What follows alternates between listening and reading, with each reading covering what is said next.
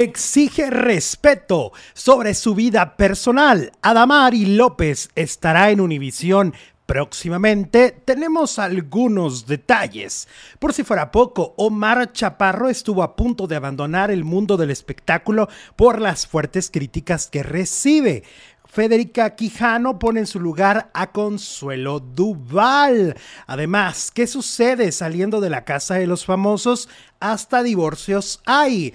Además, no soportan a Verónica Bastos en Telemundo. Y, ¿qué pasa con el estado de salud de Yolanda Andrade? Iniciamos. Hola faranduleros, ¿cómo están? Muy buenas tardes, bienvenidos a un video más, bienvenidos a un programa más. Estamos cerrando semana espectacular con mucha información del mundo del espectáculo. La verdad es que ha sido una semana súper intensa con noticias muy controversiales y cerrando la semana de forma increíble y espectacular. Estamos a través del canal de YouTube Alejandro Zúñiga en vivo em, para todo el mundo desde México para el mundo y también a través de Facebook en la repetición. A través de Facebook nos transmitimos a las 5 de la tarde. A las 5 de la tarde, hora del centro de México, es cuando se transmite este programa en repetición. Muchísimas gracias a los facebookeros que no nos han dejado solos, a los que verdaderamente nos siguen acompañando, que son fieles de corazón y que a pesar de que ya no estamos en vivo a la una de la tarde por esa plataforma, están con nosotros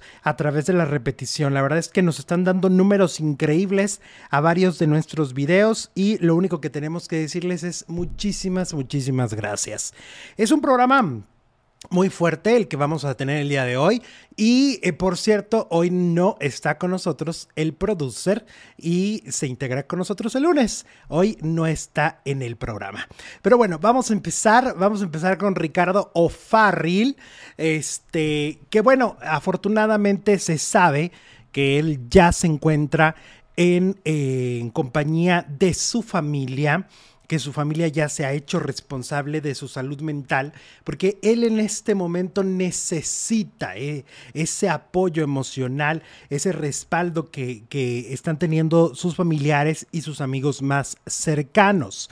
Eh, después de estos episodios en donde él hace transmisiones en vivo y pues desata una serie de escándalos por todo lo que dijo en estos videos en vivo que fueron muy escandalosos porque habló de la vida privada y de la vida personal de muchos de sus compañeros del stand-up y también de algunas figuras, hasta Ludvika Paleta salió a relucir en una de sus transmisiones en vivo. Pues bueno, él ya se encuentra acompañado de sus seres queridos, eso ya lo sabíamos, pero el que apareció en redes sociales a dar un poco la cara y un poco la explicación de lo que está sucediendo es el padre de Ricardo O'Farrill. Y aquí están los mensajes de Roberto O'Farrill que le escribe. Eh, tras el desasosiego de mi hijo Richie, Ricky O'Farrill, eh, agradezco a quienes se han manifestado para bien suyo y les hago saber que va de bien a mejor, con la certeza de que Dios saca siempre un bien mayor. Les dejo mi corazón de papá. Ya tenemos, tendremos a un mejor Richie por venir.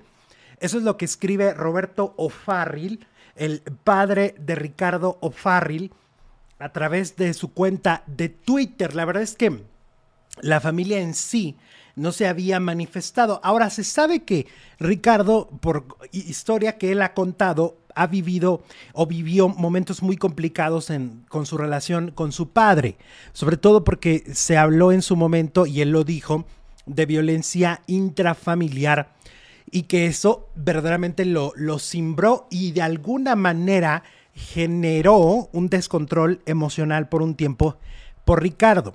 Em, Roberto Farril también escribió, el amor es paciente y es decoroso, el amor todo lo excusa, todo lo espera y todo lo soporta. El amor no se acaba nunca, eres mi hijo amado, en ti me complazco. Ricardo O'Farrill.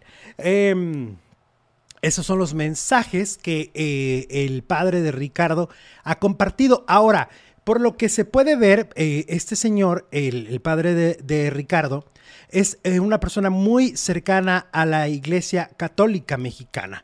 Y es una persona que eh, si buscan diplomados, oh, muchas cosas, muchas cosas que tienen que ver con la religión, pero sobre todo la gente le empezó a decir que si entonces Ricardo sí tiene que ver con los O'Farrill de Televisa o no sé. Hay todo un rollo ahí con los mensajes del padre de Richie O'Farrill. Bueno, cambiemos de tema y vámonos a un tema también complicado con salud mental y tiene que ver con Omar Chaparro. A ver, les voy a contar. Resulta que Omar Chaparro acaba de dar unas declaraciones en donde dice que pensó dejar la actuación por críticas que lo quebraron. En una entrevista detalló que en varias ocasiones pensó en desistir como actor y cantante debido a las duras críticas en redes sociales las cuales le llegaron a afectar emocionalmente. Pagué el precio de no saber poner un filtro en las críticas que me fueron lacerando poco a poco y fueron quebrantándome el espíritu de ese niño juguetón, inquieto, que quería soñar y que se perdió un poco. A lo mejor tienen razón, no soy cantante ni actor ni nada, dijo el chihuahuense. Pensé en tirar la toalla y pensé en mi carrera que había terminado en algún momento de mi vida. Por otra parte, señaló que hay comentarios en redes que son innecesarios. Cuando me desean la muerte, llévate a Omar Chaparro y regrésanos a Chabelo o peor, ¿cómo no te moriste tú? Entiendo que haya crítica y estamos expuestos. Pero cuando son así tan fuertes, son innecesarias, fue lo que puntualizó Omar Chaparro. Em, pues qué fuerte, la verdad, qué fuerte que, que las redes sociales puedan tener este poder, ¿no? Las redes sociales definitivamente tienen una gran importancia en este momento y relevancia. Tal es así que aquí, está, que aquí estamos, ¿no? Pero también em, yo pienso que a veces a los famosos la gente no piensa que no son humanos, que nos sienten, que si les dices algo horrible no los va a lastimar. Y tienen la creencia de que por ser figuras públicas deben de soportar todo tipo de opiniones, comentarios, agresiones. Aquí hay una historia, pero como Omar Chaparro hay muchos. Hay muchas figuras, hay una una figura en, España que se suicidó después de, las, de los comentarios que le hicieron en MasterChef Celebrity España. Y si le escarbamos, vamos a encontrar a mucha gente que ha sido lastimada. Y habrá gente que diga, ay, cómo son exagerados. Bueno, yo creo que si ahorita llega tu vecina y te dice cosas espantosas, te vas a sentir muy mal. Pero si llegan toda la cuadra, ¿cómo te sentirías? O si llegan más, porque al final del día ellos son seguidos por millones de personas. Omar Chaparro tiene millones de seguidores en sus redes sociales. Entonces, yo lo único que creo es que hay que reflexionar y que efectivamente puedes criticar el trabajo de alguien, pero no desearle la muerte. Allí estás traspasando la línea estás rebasando los límites del respeto. Y mm, a lo mejor habrá quien, no, quien lo seguirá haciendo. quienes lo hacen lo seguirán haciendo aunque escuchen este mensaje y me aventarán caquita a mí también. ¿Por qué? Porque esa es la forma en la que creen que van a obtener la atención que no tienen en su propio entorno. Esa es la realidad. Está comprobado que muchos de los que son haters en redes sociales no tienen atención en casita. Por eso esa frase que cobra mucho sentido. ¿Todo bien en casita? Tal vez no. Y tal vez por eso necesitan que los volten a ver. Yo creo que Omar, afortunadamente, ha tenido esta fortaleza y ha tenido esta inteligencia de dejar ir estas opiniones y de no, no, dejar sus sueños. Sigue sacando canciones, sigue filmando películas, sigue siendo un hombre muy exitoso. Esa es la verdad. Omar Chaparro es un hombre muy exitoso. Ahora, para los que puedan decir, es que no me gusta, es que está bien, se vale que no te guste. No lo consumas. Hay mil como Omar Chaparro en el medio. Consume al que te guste. La vida puede ser más simple de lo que muchos creemos. Pero bueno, vamos con Consuelo Dual. Uf. Resulta que Federica Quijano de Cadá pues ya salió a dar una explicación por estos comentarios tan desagradables que hizo Consuelo Duval. Para quienes no sepan, em, Consuelo em, tomó una fotografía de Federica con su nuevo perrito y dijo, rezo por él para que no lo abandones como abandonaste a tu otro perro porque te mordía. Eso fue lo que escribió Consuelo Duval. Dejando la duda en sus seguidores y los que no la siguen, pero que se enteraron del chisme. Dejando la duda si Federica abandona a sus mascotas. Federica ya dio una explicación, ya dio entrevistas para hablar del tema y para decir que eso es una mentira. Ella muestra además una conversación que trató de tener con Consuelo Duval, donde le envía un mensaje y le dice, oye, pues se supone que tú y yo nos llevamos bien. Se supone que tú y yo podemos conversar. ¿Por qué lo que dices en redes no me lo dijiste a mí si tenías alguna duda? ¿Por qué no lo conversamos? le dice Federica Quijano. Consuelo no respondió. Y no respondió porque al final del día, Consuelo Duval sí se dio cuenta que se metió en un terreno, uno, un terreno que se mueve. Son arenas que se están moviendo porque no tiene la certeza de que Federica no se hace cargo de los perros que adopta. Federica explicó. Ahí les va la explicación de Federica. Ella dice que efectivamente sí adoptó un perro que estaba en los huesos, estaba en condiciones muy terribles el perrito, y era un pitbull. Lo, lo alimenta, lo hace que se recupere, y cuando este perrito tiene ya la fuerza, desafortunadamente ataca a otro de los perros que tenía de rescatados Federica en su casa. Y tal fue la agresión del perro porque todos sabemos que estos perros, si no se les... Em, si no se les educa para que estén más tranquilos, pueden ser muy violentos. Su naturaleza puede ser así y todo depende del amo. Evidentemente ella no tenía esa información porque el perro estaba siendo rescatado y cuando lo rescató estaba débil. Y este perrito agredió al otro y le destrozó la pierna lo dejó sin una pierna, sin una patita. Por obvias razones, Federica no podía continuar con el perro que hizo este daño en su casa y le buscó un hogar. Todo tranquilo, le busca un hogar. Y este perro no mordió a Federica. Este perro mordió a otro perrito. Se pelearon entre ellos.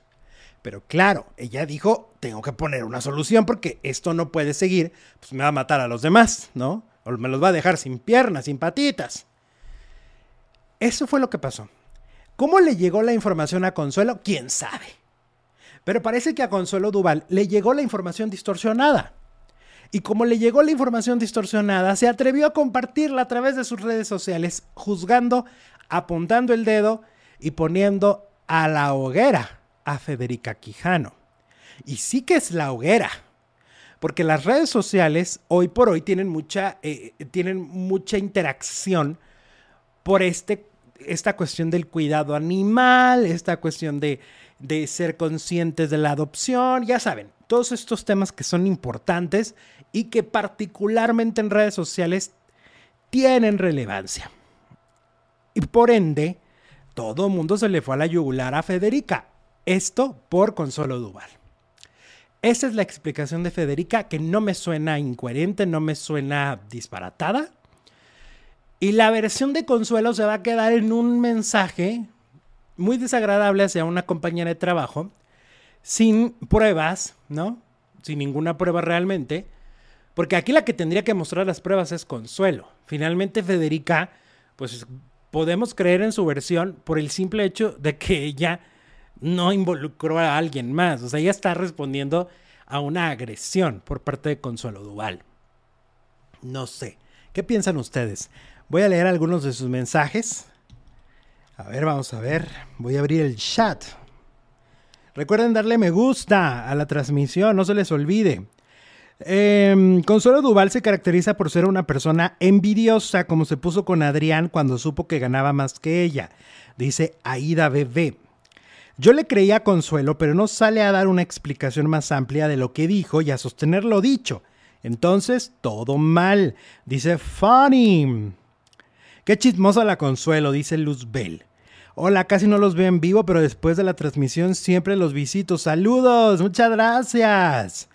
Ya imagino, ya imagino cómo es diputada, eh, le vas a creer. ¿Qué tiene que ver, Lupita? ¿Qué tiene que ver esto? No, no, te, no te confundas. No te me confundas.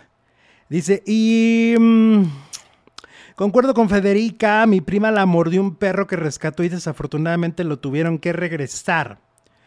Federica de Cabá dio entrevistas con Gustavo Infante y que va a demandar a Consuelo Duval. Eh,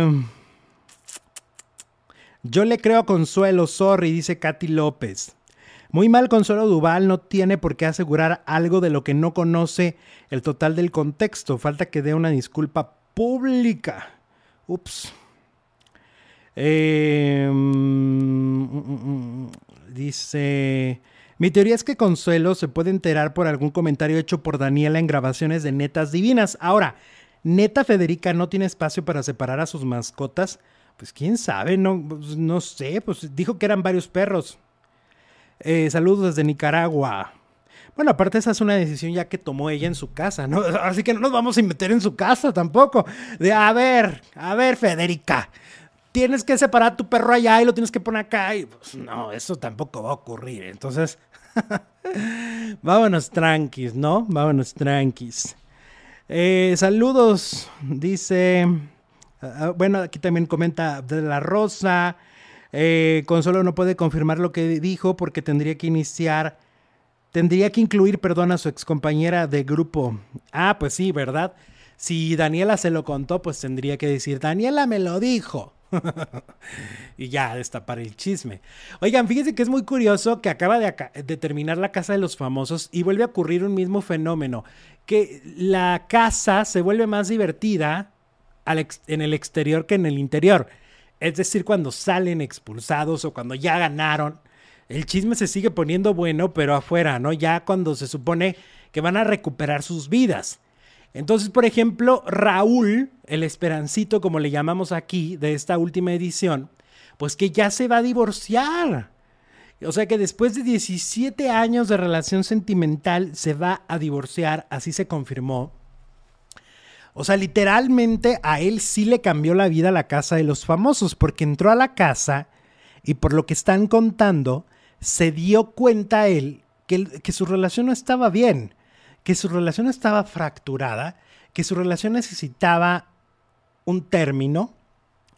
Y por eso es que Raúl decide divorciarse de su pareja, de, el hombre con el que se había casado. ¡Wow! ¿No? Ahora sí que, ¡wow! Esto no lo esperábamos. Esto sí es una sorpresa.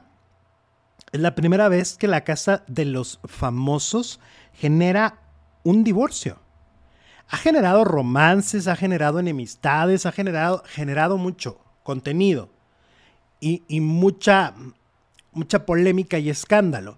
Pero nunca habíamos escuchado que, es, que el entrar a esta casa le había cambiado la percepción de su matrimonio. Entonces su matrimonio, por lo visto, estaba de un hilo. Y entró a la casa y adiós matrimonio. Eso es lo que él cuenta. Es lo que él cuenta. Eh, por otro lado, Patti Navidad estuvo aclarando en diversas entrevistas que dio para la cadena Telemundo que ella no se portó sangrona con sus compañeros de casa al salir, porque supuestamente Juan Rivera la había querido saludar y ella como que se había portado grosera. este, la hija de Julio César Chávez, Nicole, también había dicho que no había sido como muy educada con ella y bueno. Pues Patty ya lo aclaró, ya estuvo en varias entrevistas, este, que por cierto ahí se desmiente el chisme de Javier Seriani. Como que últimamente las fuentes a Javier Seriani le andan fallando, ¿no? Ahorita les voy a decir de otra que les, le falló. Porque él dijo que, que, que, que no tenía visa, ¿no? Que no tenía visa y que por eso no iba a ganar la casa de los famosos, pero pues anda en, en Florida. A menos que se nos haya ido de mojada, pero no creo. o haya venido un, ¿cómo se dice? Un extraterrestre y se la haya llevado allá. O, qué, o cómo. bueno, Patti Navidad aclaró que ella no tiene nada en contra de sus compañeros y que simplemente salió, como se dice de forma coloquial, salió lampareada. O sea, salió como, ah, caray, ah, caray, no, ontoy, ontoy, ontoy, ontoy, ¿quién eres? ¿Quién eres? Ontoy, ontoy. Entonces, en, en, lo que agarraba la onda, pues, después de tantos días de encierro, pues imagínense, tanto tiempo de encerrada, este, por eso es que no fue tan expresiva con algunos de sus compañeros, pero no era, no era personal. Eso es lo que dice Pati Navidad. Ahora, no habíamos comentado que Aleida Núñez anda amenazando a medio mundo que porque si hablan mal de ella, de, lo que pasó en la casa de los famosos y, supuestamente de que fueron y le dieron un mensaje a Pepe, ¿no? Que si siguen hablando mal de ella, va a demandar a todo aquel que en redes sociales no diga cosas bonitas. Y yo digo, uy, pues, pues se va a tardar mucho y va a gastar mucho dinero en demandar. Imagínense si te pones a demandar a cada persona, en este caso a todos los que vieron la casa de los famosos y que están comentando en redes sociales, pues ahora sí que no va a acabar. no va a tener un final, mi Aleida Núñez. Pero bueno, hasta ahí va este tema de la casa de los famosos y los escándalos que hay al salir. Vámonos con eh, Gustavo Adolfo Infante. Órale, ¿qué pasó con Gustavo Adolfo Infante ahora? Oigan, esta confesión está bien fuerte. Este, pero bueno, ya saben que Gustavo no tiene filtro, no tiene filtro. Acusó a Frida Sofía de haberlo drogado sin su consentimiento. En el programa Sale el Sol, Gustavo Adolfo hizo fuertes declaraciones contra Frida Sofía, la hija de Alejandra Guzmán, pues acusó que después de dicho encuentro, fue drogado por la hija de la Guzmán sin su consentimiento. Dice, un día fui a Miami a entrevistar a Frida. Entonces le dimos un aventón de regreso a su casa y dice, ay, se paran aquí tantito y se bajó a comprar un, de estos de los eh, vapeadores, ¿no? Y se explicó que regresó a la camioneta en lo que iban con una bolsa de gomitas y le dio una gomita a cada uno del automóvil. Una gomita me voy a un mall muy grande y de repente, de repente empiezo a sentir cómo las agujetas me pegaban en el zapato y dije, ah, caray, ah, caray. Después empecé a sentir la bastilla del pantalón como me pegaba en la pierna y de repente empezaba a ver a la gente que se me acercaba demasiado y dije, no, esto no está bien. Gustavo mencionó, mencionó que cuando se dio cuenta que algo no estaba bien, se metió a un restaurante a comer, pedí un arroz chino y no me lo podía acabar. Le hablé a mi compañero camarógrafo y, me dijo, me siento muy mal, le dije, siento muy mal, pasa por mí. Me llevó al hotel y me dijo, fue la gomita. Por su parte, los compañeros del programa mencionaron que Frida hizo mal, obviamente, al no avisar a Gustavo. O sea, lo tomó como experimento. ¿Qué onda con Frida Sofía? Sí está, sí está muy mal, ¿eh? O sea, esto sí está muy mal porque, o sea, se sabe que a veces por error puede llegar, hay, hay gente que ha llegado a consumir, este, si llegan a una fiesta y no saben que las galletitas o que los brownies tienen regalo extra, pues ahora sí que se, se drogan sin saber. Pero aquí ella se los dio. Entonces, pues no habla muy bien de Frida, la verdad. Esto no habla muy bien de ella. Porque aparte, la gente dirá, ay, ¿por qué se la comió? Pues es una simple gomita. Pues, ¿Quién no se quiere comer una gomita? ¿No? O sea, pues es una goma. No, yo no le veo mucho problema. Más bien, el problema lo tuvo en la mente Frida al tener esta iniciativa extraña de drogarlo. ¿Como por? ¿Qué onda? ¿Todo bien en casita? Estaba viendo el stand-up de Ricardo de la Cotorriza, este, que cuenta, e, es, es su, su rutina de stand-up con el que hizo una gira, pero esa es la presentación del Auditorio Nacional. Y estaba contando cómo la empleada que tiene en la casa, quien le ayuda para limpiar, pues un día estaba ahí de chololo, chololo, y de repente ve que se está saliendo un chocolatito de la bolsa. Fíjense nada más lo que hizo ella. Ahí la que hizo mal fue ella, la empleada, porque estaba en la bolsa de la hermana de Ricardo. Sea, su bolsa, pues es algo muy personal como para andar esculcando ahí si traen chocolate, chicles o lo que quieran, ¿no? Y entonces ve el chocolate y que se lo come. Todo. Entonces que de repente le habla a Ricardo y le dice, Ricardo, joven Ricardo. Ay, no, no sé qué, no sé qué me comí, no sé qué pasó.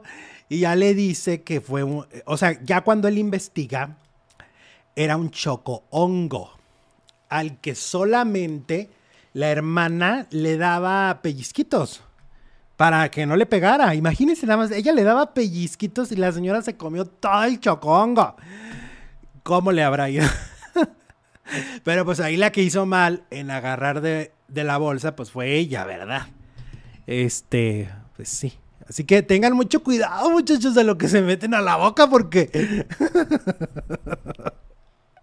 les pueden pasar cosas por andar de, de glotones, ¿no? A ver qué dicen. Eh, dice Heidi, oye Alex, se has vuelto muy burlón. Pues siempre lo he sido. Siempre lo he sido desde que nací.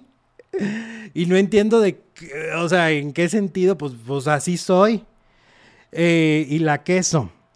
Eh, dice Antonia Sánchez, dice Alex, a mí me pasó, pero el fin de semana me regalaron unas gomitas y yo le ofrecí a una amiga y no sabíamos que tenía de esas hierbas risueñas y terminamos drogados. ¿Cómo, Antonia? Ay, Antonia, pues bueno, ya tómalo como anécdota. Em, dice... Bien ofendido, Gustavo Adolfo, pero no fuera una cuba de Bacardí porque ahí salía a gusto, dice Katia. Pues si él decide tomarse su cuba de Bacardí, pues está bien, pero que no te avisen que te están drogando, eso no está padre. Parece que fue bromi, dice Liliana Pérez. Pues qué bromi tan pesada, Liliana. Em, ah, ah, ah, ay, bueno. Eh,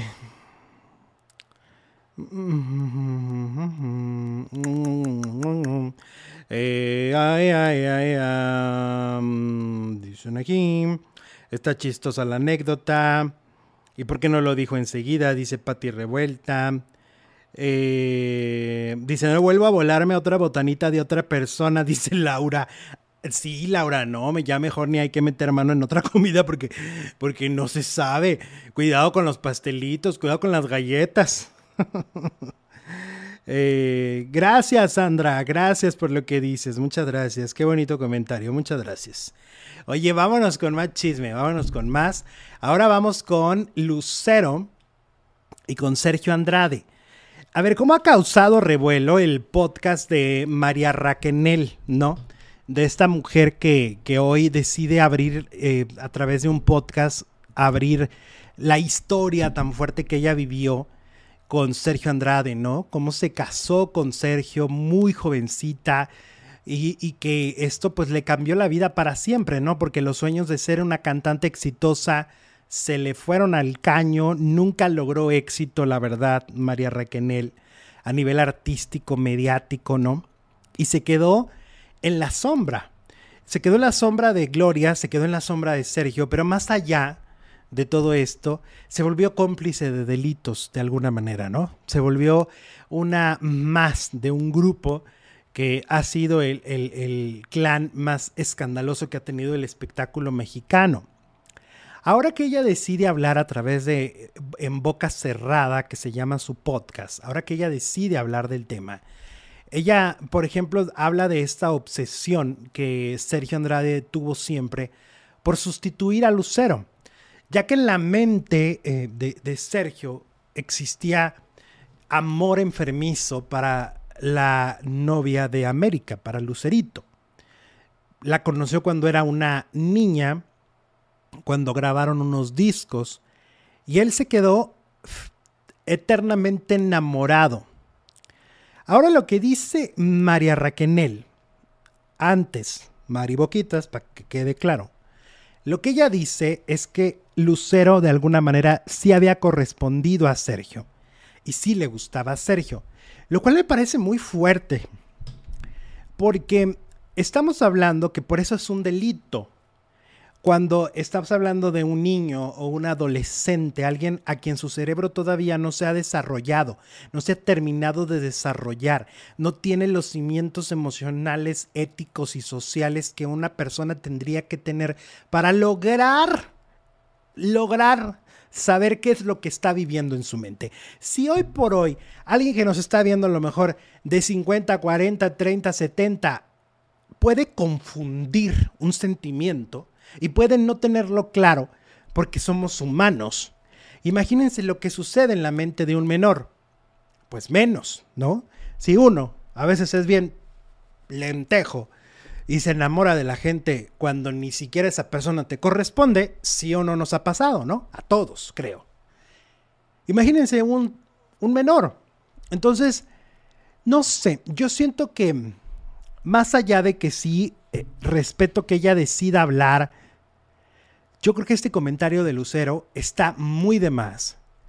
No le corresponde porque justamente Sergio Andrade tenía muchas herramientas psicológicas de alguna manera para que estas mujeres, estas menores, estas niñas o quien fuera cayera a sus brazos.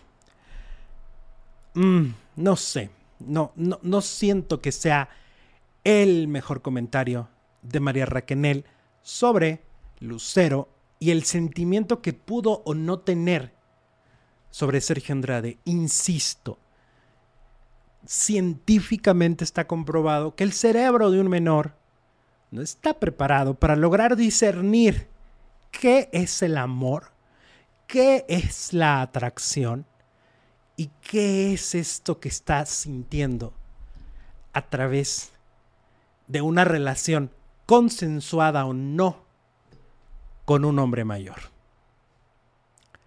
Las cosas pueden ser mucho más claras de lo que algunos consideran en esta historia. Vamos con Adamari López y es que mucho se dice que Adamari será una nueva contratación de la cadena Univision. Esto después de su salida de Telemundo. Y hay muchos rumores. Ayer volvieron a decir en Chisme No Like una nota que yo ya se las desmentí. Si yo ya desmentí esto es porque verdaderamente no hay manera de que no vaya a ser, no va a suceder. Adamari López no está contratada por Nicandro Díaz para su nueva telenovela. Nunca se le ha mandado un libreto, nunca se le ha invitado a una negociación, porque por ejemplo Fernando Carrillo sí negoció y después por, por, por una plática en la que dijeron, sabes que este personaje o no hay un personaje tan relevante como para ti. Pero Adamari no ha pasado eso. Adamari no ha platicado con Nicandro Díaz, no tiene libretos de nada. Adamari López no está en este momento contemplada para la eh, nueva telenovela de Televisa. Lo de Univisión, no tenemos tampoco la certeza, es solo un rumor de que ella podría aparecer próximamente en la cadena Univisión a través del programa que competía. Es decir, ella tendría que estar en Despierta América. Justo la competencia directa de Telemundo. Hablando de Telemundo, Verónica Bastos, Verónica Bastos, esta conductora de espectáculos de la Mesa Caliente, parece que ya los tiene muy hartos. Según los rumores, la eh, conductora no tiene la mejor relación con su equipo de trabajo y es un poco insoportable. Yo no sé si ustedes se acuerdan que en México le pasó algo similar cuando la pusieron en hoy. En hoy estaba en la sección de espectáculos y de repente, este, lo que pasa es que ella como que no los deja hablar cuando tiene otros compañeros, no los deja hablar, es un poco protagonista o un mucho protagonista. Y ahí es donde se empiezan a generar los problemas en los equipos. Parece que por ahí va otra vez el asunto con Vero Bastos. En México, bueno, pues era porque tenía mucho poder, ¿no? Era la esposa de, de Alexis Núñez, del productor. Entonces, de alguna manera eso. Luego, ¿se acuerdan que hizo un canal de YouTube con Colate, con el ex de Paulina Rubio? No les fue bien, pero dejen ustedes que no les haya ido bien. Terminaron en demanda. Terminaron peleados por el canal de YouTube. O sea, como que tú, tú lo hiciste, no, yo lo hice, no, yo lo impulsé, ay, no, que no sé qué. Y, creo que las cosas no terminaron nada bien con eh, Verónica y con Colate. Entonces, bueno, aquí lo hemos dicho siempre. Cuando alguien te dice vete a dormir, pues igual y no. Pero ya cuando tres dicen vete a dormir, es que ya, ya, sí lo necesitas. Entonces quiere decir que si ya tantos rumores hay de Vero Bastos, de que es medio insoportable, pues algo habrá de cierto, ¿no? Como que tanta gente equivocada. No lo creo. A ver, vamos a leer. ¿Algún otro comentario? Espérenme tantito, vamos a ver qué dice aquí. Sería genial ver a Damari López en una novela, se le extraña. Eh, qué bueno que no veo chisme no like, dicen aquí. Eh, los desmayos del Philip, dice María Raquenel, dijo lo que seguramente le dijo el viejo y no creo que ese viejo haya sido sincero dando su historia. Tienes toda la razón, desmayos del Philip. Eh, ella cuenta que Sergio la triangulaba constantemente con Lucero. Em, dice, es difícil, es que les lavaron el cerebro, eh, estaban amenazadas. claro. Eh, Sergio Andrade es el único responsable y no lo demandan porque no tiene mucho dinero, por eso culpan a Gloria Trevi. Oigan, y lo que Gloria Trevi estaban diciendo, que ya va a tener este mm, abogada así poderosísima.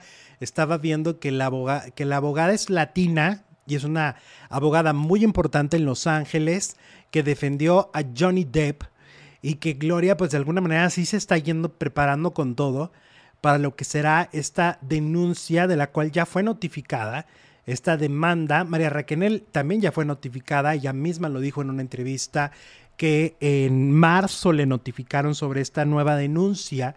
Debe ser bien difícil para cualquiera de, la, de los involucrados volver a estar en, la misma dinámica de una denuncia, ¿no? Cuando ya pasaron un tiempo en prisión, em, pero pues las leyes están cambiando, las leyes están ayudando mucho más a las víctimas hoy por hoy.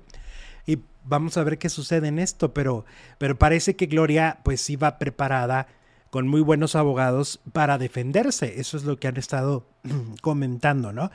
Eh, vamos con Ángela Aguilar, quien desmiente al programa hoy. Y es que aseguraron que en los recientes premios que se llevaron a cabo la semana pasada en, Estados Unidos, David Bisbal, cuando le tocó cantar con Ángela, porque era un homenaje a, su carrera, y le toca cantar con Ángela, parece que le había dado algunas observaciones y no le había gustado parte de la chamba que estaba haciendo Ángela, que no le gustaba cómo estaba cantando su canción. Y entonces dijeron, no, pero es que David es muy difícil, pero es que David es medio divo, pero que David no sé qué. Eso fue lo que dijeron en hoy, ¿ok? En hoy fue donde como que dieron comentarios de que David es una persona complicada para trabajar y que por eso tal vez le había hecho estos comentarios no tan positivos a Ángela Aguilar. Ángela a través de sus redes sociales subió una fotografía justamente con David y le dijo, seis años de amistad. Te admiro. Sentí un gran honor al poder trabajar contigo. Eres un gran hombre y un gran artista. Gracias por escogerme para formar parte de tu homenaje, tío David Bisbal. Aprendo mucho de ti. No puedo decir nada más que cosas buenas. Si escuchan lo contrario, es mentira. Entonces, Ángela Aguilar desmiente a los em, conductores del programa Hoy que aseguraron eh, había sido de alguna manera maltratada, por decirlo, por David Bisbal cuando grabaron este especial allá eh, en los premios. Entonces, pues desmentida la nota. Oigan, ayer me tocó empezar a ver muchas cosas que circulaban y de repente fue como, pues, ¿qué está pasando con el tema Yolanda Andrade? Con el tema de su salud. Eh, empecé a ver que mucha gente publicaba en, en, redes que había que orar, que había que hablar de, del tema mandándole buena vibra. Según entiendo, no sé, ustedes díganme, porque luego son tantos los espacios que a veces uno no alcanza a saberlo. Según entiendo, todo empezó en, en Productora 69 con Jorge Carvajal, quien tiene una relación cercana a Joe y que pues al parecer estaba muy preocupado por la salud de Yolanda. Y entonces esto empezó a, en las redes a, tener mucho más impacto. Evidentemente por el impacto que tiene Jorge en redes, ¿no? Bueno, eh, hoy ya Yolanda Andrade ha subido un mensaje, pues confirmando que sí ayer no fue el mejor de sus días, pero que eh, está recuperándose. Ella escribió esto esta mañana en sus redes sociales y dice, hola a todos, Miren, ahí lo escribió este 28 de abril a las 11.48 am. Hola a todos, muchas gracias por su amor. Ayer no fue un buen día, pero hoy, gracias a Dios, estoy mucho mejor. Gracias por sus buenos deseos. De corazón, Yolanda Andrade. Este mensaje Joe lo sube a través de su cuenta oficial de Instagram y pues ella confirma lo dicho ayer por Jorge Carvajal, pues estaba delicada de salud, estaba pasando por una crisis. Recordemos que vienen unos días muy difíciles que ha tenido Yolanda, lo ha tenido muy complicada, ha habido sangrados, ha habido pues, un tema ahí muy difícil para Joe. Un beso para Yolanda Andrade. Este, qué bueno que escribió este mensaje esta mañana. Em, Vero Bastos es impertinente. La pregunta que le hizo a Liliana Rodríguez de su papá fue algo desagradable. Oremos por Yolanda, claro que sí. Todo aquel que sea religioso o que no, no necesariamente necesitan ser religiosos, solo eh, la ley de, de, atracción y, y el pensar que Yolanda va a estar bien, ¿no? La fuerza del pensamiento también importa muchísimo. Dice, los papás de Lucero lo separaron y te dieron una golpiza de Sergio Andrade para alejarlo. Ok, del otro tema. sí, Alexito, Jorgito nos pidió orar por ella. Yolanda casi se muere pobre y lo peor que no le dan un diagnóstico exacto ni los doctores saben qué tiene. Sí, pues es que muchas veces, pues es que eh, a veces eh, cuando tienes alguna enfermedad pasas por muchos médicos y descartan, van descartando, ¿no? O sea, van, ah, esto no, ok, no es esto. Ah, ah, tampoco. Y es bien difícil, es bien difícil. Yo creo que muchos de ustedes lo han vivido. Eh, obviamente sé que no todos, afortunadamente, pero muchos de ustedes habrán vivido esto, esto esta búsqueda de, un diagnóstico correcto, ¿no? de saber qué exactamente está pasando con tu cuerpo, por qué tu cuerpo está reaccionando así, por qué te sientes tan mal, ¿no? ¿Por qué te estás sintiendo tú tan mal? Y no te dan una respuesta, no te la están dando. Debe ser muy desesperante aunado a, aunado a el dolor, ¿no? En este caso, el dolor físico. Em, besos a Joe, besos, besos, besos, besos efectivamente, como lo decía Jorge, hay que orar por ella, hay que tenerla en nuestros pensamientos positivos, porque si alguien siempre anda alegre, alguien siempre es de esas mujeres que da energéticamente y que es linda, linda, linda, es Yolanda Andrade. Entonces, a recuperarse, a recuperarse. Y ojalá ya pronto un diagnóstico, ¿no? Creo que siempre el saber que tienes cambia todo pero en el camino de la búsqueda de un diagnóstico es desesperante, desesperante. ¿Quién es la máscara? Ah, la otra nota que les decía yo, no es nada contra Chisme no, Like ni nada por el estilo, simplemente estamos hablando de las notas que están circulando y lo que es verdad y lo que no es verdad. ellos dijeron que Quién es la Máscara va a tener una última temporada el próximo año de 10 capítulos y que ¡pam! ¡pam! diría Fernando Carrillo. ¡pam! ¡pam! Y pues no, les tengo otros datos. Hice mis pesquisas, investigué, pregunté, indagué, escuché. y resulta que no.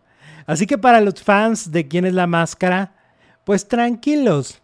Va a continuar, va a haber más temporadas. No hay nada de cierto de que ya les dijeron que es la última. ño, ño, ño, ño, ño, ño. Entonces, em, eh, no, no va a pasar. Eh, es una franquicia muy exitosa que yo creo que Televisa va a pasar mucho tiempo para que la puedan soltar. Les funciona muy bien. Es un programa muy exitoso. Entonces, no hay nada de lo que se está comentando, no es cierto. Les malinformaron, les dieron mal el dato. Algo no está bien ahí pero ¿quién es la máscara? Va a continuar. Ahora decían, es que se va a transmitir por primera vez en México y en Estados Unidos. Pues siempre ha sido así. Es la dinámica de quién es la máscara y de la mayoría de los realities que hace Televisa Univisión actualmente, ¿no? Entonces, no, no, no, no, no, no. Luego las fuentes fallan, a todos nos fallan, a todos nos pasa, todos la cajeteamos, todos es todos. Sí, al que están viendo, al que oyeron ayer, al que pasa. Y no pasa nada tampoco. No es de que no, no, no, no, no nos mataron a nadie, simplemente un chisme mal, mal dado. Y ya. Oigan, vamos con Ventaneando. Estuvieron en Pinky Promise con Carlita. Ay, Carlita de JNS, que tiene su programa. Y entonces ahí estuvieron tres de los conductores, pues los más importantes de Ventaneando, se tenía que decir. Eh, Patti Chapoy, obviamente, la señora Chapoy. Estuvo Pedrito Sola, tío Pedrito. Y estuvo Daniel, Daniel Bisoño. Y hubo mucha revelación. Mucha cosa, mucho chisme. Obviamente, ay, volvimos a escuchar la historia de la crestomatía que ya nos la sabemos de memoria, ¿no? ya no sabemos todos de eso. Pero ahora, este, allá no me voy a reír porque luego dicen que soy muy burlón. Entonces ya no me voy a reír. Ya a ver qué hago. Cuando me quiera reír, a ver qué voy a hacer porque yo me estoy riendo todo el día. Ay, ya no, que no te rías, al éxito. No te rías. Basta. Ups. Oigan, a ver, hubo mucha confesión. Primero, pues, ¿se acuerdan ustedes que, pues, Pepillo Original es uno de los conductores originales? Y él grabó el piloto, el primer programa que no salió nunca al aire, de Ventaneando, el, programa prueba, y lo grabaron Marta, Pedro, eh, eh, Pepillo y Patty y este hombre que no apareció nunca en Ventaneando, él grabó el piloto, pero pues al parecer no, no había talento. Al menos para Ventaneando. Y entonces ayer Pedro Sola dice que era el novio en turno de Pepillo. Así dijo. Lo dijo Pedrito, ¿eh? Si, ay, Pepillo, si nos estás viendo, lo dijo Pedrito, ¿eh? Márcale al WhatsApp a Pedrito, no a mí. Este. que era el novio en turno. ¿Cómo ven? Pues eso dijo el tío Pedrito. Nunca nos habían dicho eso, ¿eh? Este, nunca nos habían dicho este que era que era el novio en turno, pero bueno, ahora sí que este ahí está el asunto. ¿Cómo ven? ¿Qué tal, eh? ¿Qué tal? Bueno, por otro lado, Patti Chapoy dijo Patty dijo que eh, las peores entrevistas que ha hecho en su vida, las peores entrevistas que ha hecho en su vida han sido dos. La, una de Marco Antonio Solís, el Buki, y otra fue una con Paulina Rubio. Según dice Patty, realmente fueron entrevistas totalmente insignificantes. O sea, nunca hubo nada importante, no hubo una declaración que valiera la pena. Como que, como que la tiraban a Lucas, así como de, ay, oye, pues, ay, no, pues qué bonito está el cielo, ¿no? Y qué bonito está todo, y qué bonito todo, y ya, y ya. Y ya no decía nada. Entonces dice que luego en su canal de YouTube va a transmitir esas entrevistas. Este. Y pues como ven. Lili Espinosa, gracias Lili. Mira, Lili dice, sí, Alex, ríete, la chispa es la chispa del programa. Tu bonita forma de, de, narrar y tu buen humor, no hagas caso, no cambies. Tú eres respetuoso y coherente. Muchas gracias. No, yo, ¿cómo crees que me voy a dejar de reír? Imagínense que me voy a dejar de reír. Ya no me voy a reír. No, pues no. No. y si la gente supiera que soy triplemente sarcástico fuera de... Me contengo, me contengo porque pues, la gente se asusta. Este, soy triplemente más sarcástico en, en mi vida diaria. No le veo nada de malo. La vida no es tan en serio. O sea, si empezamos a tomarnos la vida muy en serio, qué flojera. Ay, no. Ay, no. Diría, ah, ya, güey, güey, ya, ya, güey, ya, no te la tomes tan en serio, ¿no? Este, oigan, y luego pues Daniel ardió. Ardió porque cuando le preguntaron, hay una sección donde la gente manda preguntas a través de redes sociales y le preguntaron, oye Daniel, la gente qué supone de ti, que no es verdad. Y entonces Daniel, en ese momento, fíjense, es muy particular porque le cambia mucho la expresión y hace el, diseño así, creo que ni me sale, el diseño así de que se nota que es algo que le que no lo no no no no no no lo puede superar y le prende y le es difícil. Todos tenemos nuestros temas, todos. Pero a él la parte de su sexualidad como que le mueve mucho. Y entonces eh, empezó a enojarse y empezó a decir, no, pero es que a ver, la gente supone cosas y una persona, ahí va esta declaración. Él dice, este, Daniel, que una persona es, vale por lo que hace de la puerta de su casa para afuera y no para adentro. Y la gente cree lo contrario.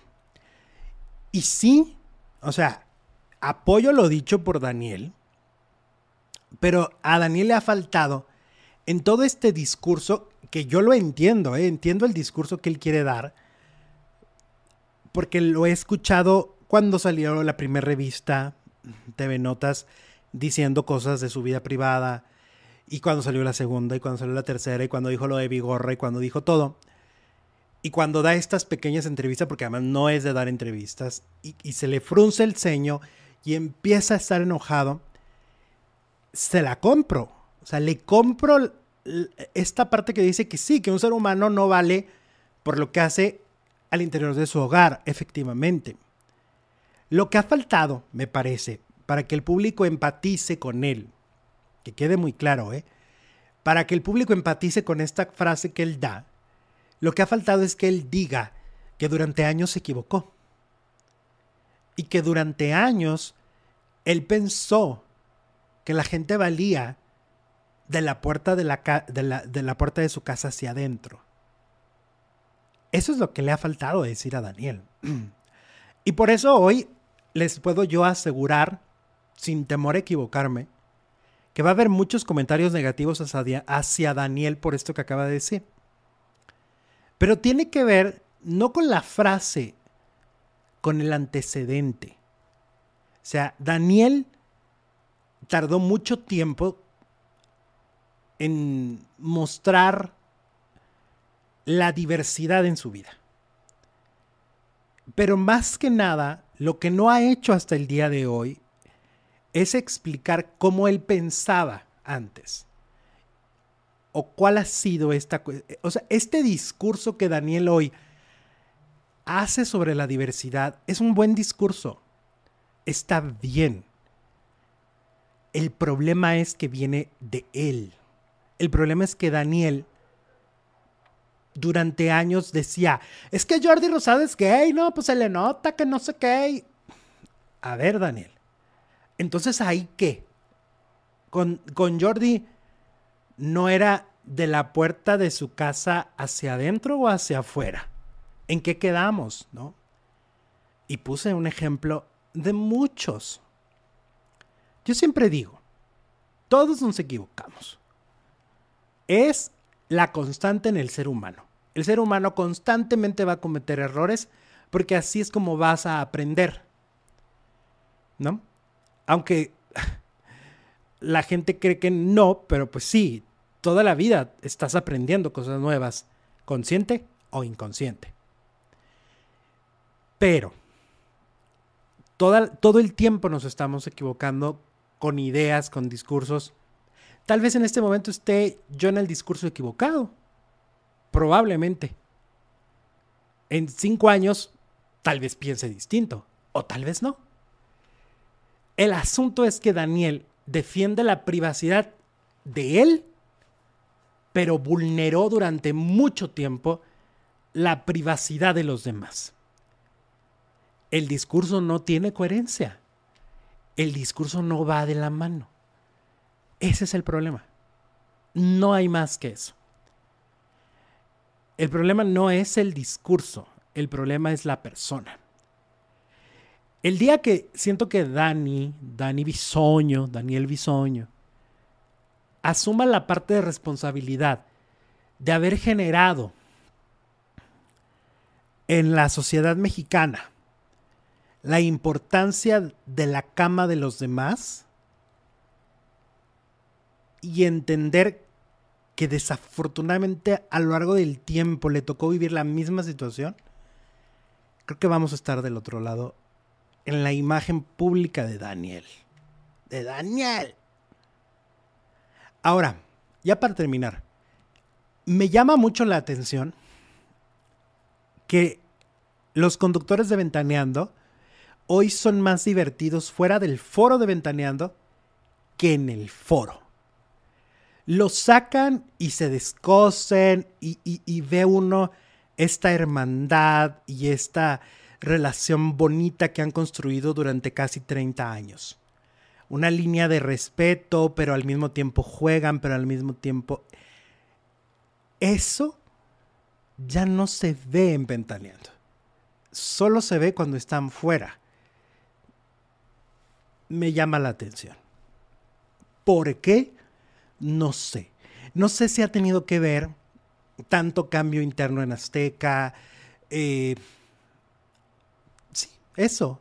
Probablemente puede ser que dentro ya no se sientan tan cómodos.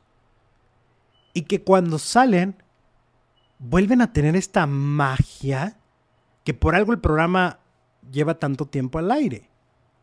Porque la interacción entre ellos es mágica, pero ya no está al aire, está cuando salen a entrevistas. Mm, no sé.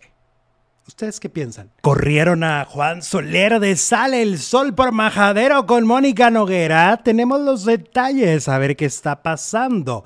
Por si fuera poco, Gaby Spanik rompe en llanto en pleno programa. Esto se puso tremendo. Y vendrá Cindy la Regia en versión serie para Netflix. ¿Qué está pasando con las telenovelas de Amazon Prime Video? Masterchef va a competir contra la Casa de los Famosos. ¿Quién ganará? Y el amor invencible se pone cardíaca, nos matan al guardaespaldas. Uy, uy, uy. Estamos iniciando ya la segunda transmisión del día. Oigan, por cierto, ya ven que no está el producer, ¿no? Ya lo dije en la primera hora, bienvenidos a la segunda transmisión. Y yo siempre he querido que me griten así como le gritan a la Trevi o a Yuridia. No estás solo, no estás solo. Así que, ¿qué les parece si hoy, que no está el producer, que no está aquí, este, y, y, ustedes empiezan a gritar, no estás solo, no estás solo, pero en el chat. O sea, quiero leer en el chat el, no estás solo, no estás solo. Porque pues prácticamente está una cámara. Le hablo con todo mi amor y con todo mi cariño porque sé que son ustedes y por eso les estoy hablando bonito a la cámara. Pero Pero no hay con quien chismear, muchachos. El Tomás está dormido, porque ven que Tomasito, pues obviamente se queda a mi, a mi cargo. Allá está dormido, allá le vale el mundo, le vale la farándula. Él duerme como si no hubiera un mañana. Y uno aquí dándolo todo. Ah, miren, ya estoy viendo. Ya no está solo, no está solo. Venga, no está solo. Gracias. Siempre había querido que me lo gritaran.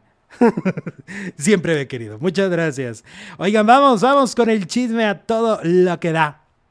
Hay muchas cosas de qué hablar. A ver, vamos a empezar. Ah, con Cindy la Regia. Ay, Cindy la Regia habrá, fíjense nada más, esta producción que ya fue un exitazo en, en película, ¿no? Y ahora pues habrá una versión para el tío Netflix, pero en versión de serie. Entonces, para todos aquellos que fueron muy fans de esta película mexicana, pues Netflix decidió, ¿por qué no hacer una versión eh, de formato serie? Entonces, a ver, levanten este, la mano. Este, levanten la mano eh, con, eh, ¿cómo se dice? ¿Quién les gusta o no? Cindy la Regia. ¿Qué tal, eh? Cindy la Regia estará en versión serie a través del tío, del tío Netflix. Bueno, yo la verdad creo que la película, espérense, déjenme recordar. Se me hace que solo vi como 20 minutos. Sí, soy de esos. soy de los que sí me voy. Fíjense que sí, yo no sé, a mí, esto de que voy a aventarme toda la película por, por, yo, es lo que yo me pregunto, ¿por qué te, por qué tú mirarías una película que está muy mala? ¿Por qué? Ni en el cine. Fíjense que en el cine me he salido de, de la sala si la película verdaderamente es una cosa que desde mi punto de vista no valga la pena, porque a ver, eh, las opiniones son subjetivas, pero si yo desde mi óptica la estoy viendo y no me está gustando y no me está emocionando y no la estoy pasando bien, me salgo. Me, me he salido con todo y mi combo, mi combo de palomitas y soda y con mis nachos. Bueno, no, porque los nachos me los como antes de que empiece la película. Entonces nomás me, me salgo con mis palomitas y con mi soda y digo, ¿saben qué? Ahí se ven y cuando estás viéndolo en plataformas en la televisión, uff, pues doblemente posible. Porque ahí lo único es el control. O sea, ahí no te tienes que salir de la sala, no tienes que caminar con tus palomitas y tu refresco por todo el mall. Entonces tú nada más, ¡pum! Se acabó. Para mí, ¿no? Entonces así me pasó con Cindy. Ustedes, a ver, esta parte sí me hace interesante. Yo sí lo hago, yo sí me salgo del cine. Ustedes se han salido del cine por alguna película que digan, esta sí. O sea, yo, por ejemplo, una vez me salí con las de Masacre en Texas porque no soporto tanta sangre. O sea, yo dije, no, esto es demasiado, es demasiada violencia innecesaria. No le quiero poner, dejar a mi cerebro estas imágenes y me salí. ¿Ustedes se han salido por alguna razón eh, de alguna película? A ver, quiero leerlos. Cuéntenmelo todo. Abdel de la Rosa dice, Cindy, la regia es un clásico. Eh, dice, ay Alexito, me quedé súper bien. Saludos desde Baja California Sur. Ay, no conozco Baja California Sur. Quiero ir. No sé por qué hablé así, pero sí. Eh, no he visto Cindy la Regia. Ni una novela mala tampoco para perder el tiempo. Tienes toda la razón, Lorena. Tienes toda la razón. Aún no me he salido del cine, dice Alexis Sánchez. Gracias a todos los que están poniendo que no estoy solo. Muchas gracias. Em, dice, no conozco mucho de Cindy la Regia. Eh, Netflix compra, cualquier cosa. Em, a ver. Yo me salí con la defecto mariposa y me dieron la entrada a otra. ¿A poco? Ahora ya manejan lo de la garantía Cinépolis, ¿no?